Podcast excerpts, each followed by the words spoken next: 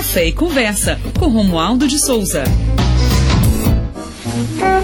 Separe aí uma lata de leite condensado, uma colher cheia de chocolate em pó, uma colher cheia de café solúvel, 50 gramas de manteiga e chocolate em pó. Portanto, leite condensado, chocolate, café solúvel e margarina e um pouquinho mais de chocolate só para dar um, assim uma mais rigidez no processo. Como você vai fazer?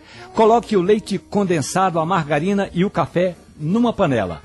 Espere que o café vá se dissolvendo, aí você vai mexendo, porque senão ele vai grudar. Depois desse processo, baixe o fogo e deixe e fique mexendo um pouquinho até dar o ponto do brigadeiro. Se você quiser enrolar, pode enrolar e aí coloque aquele chocolate granulado por cima.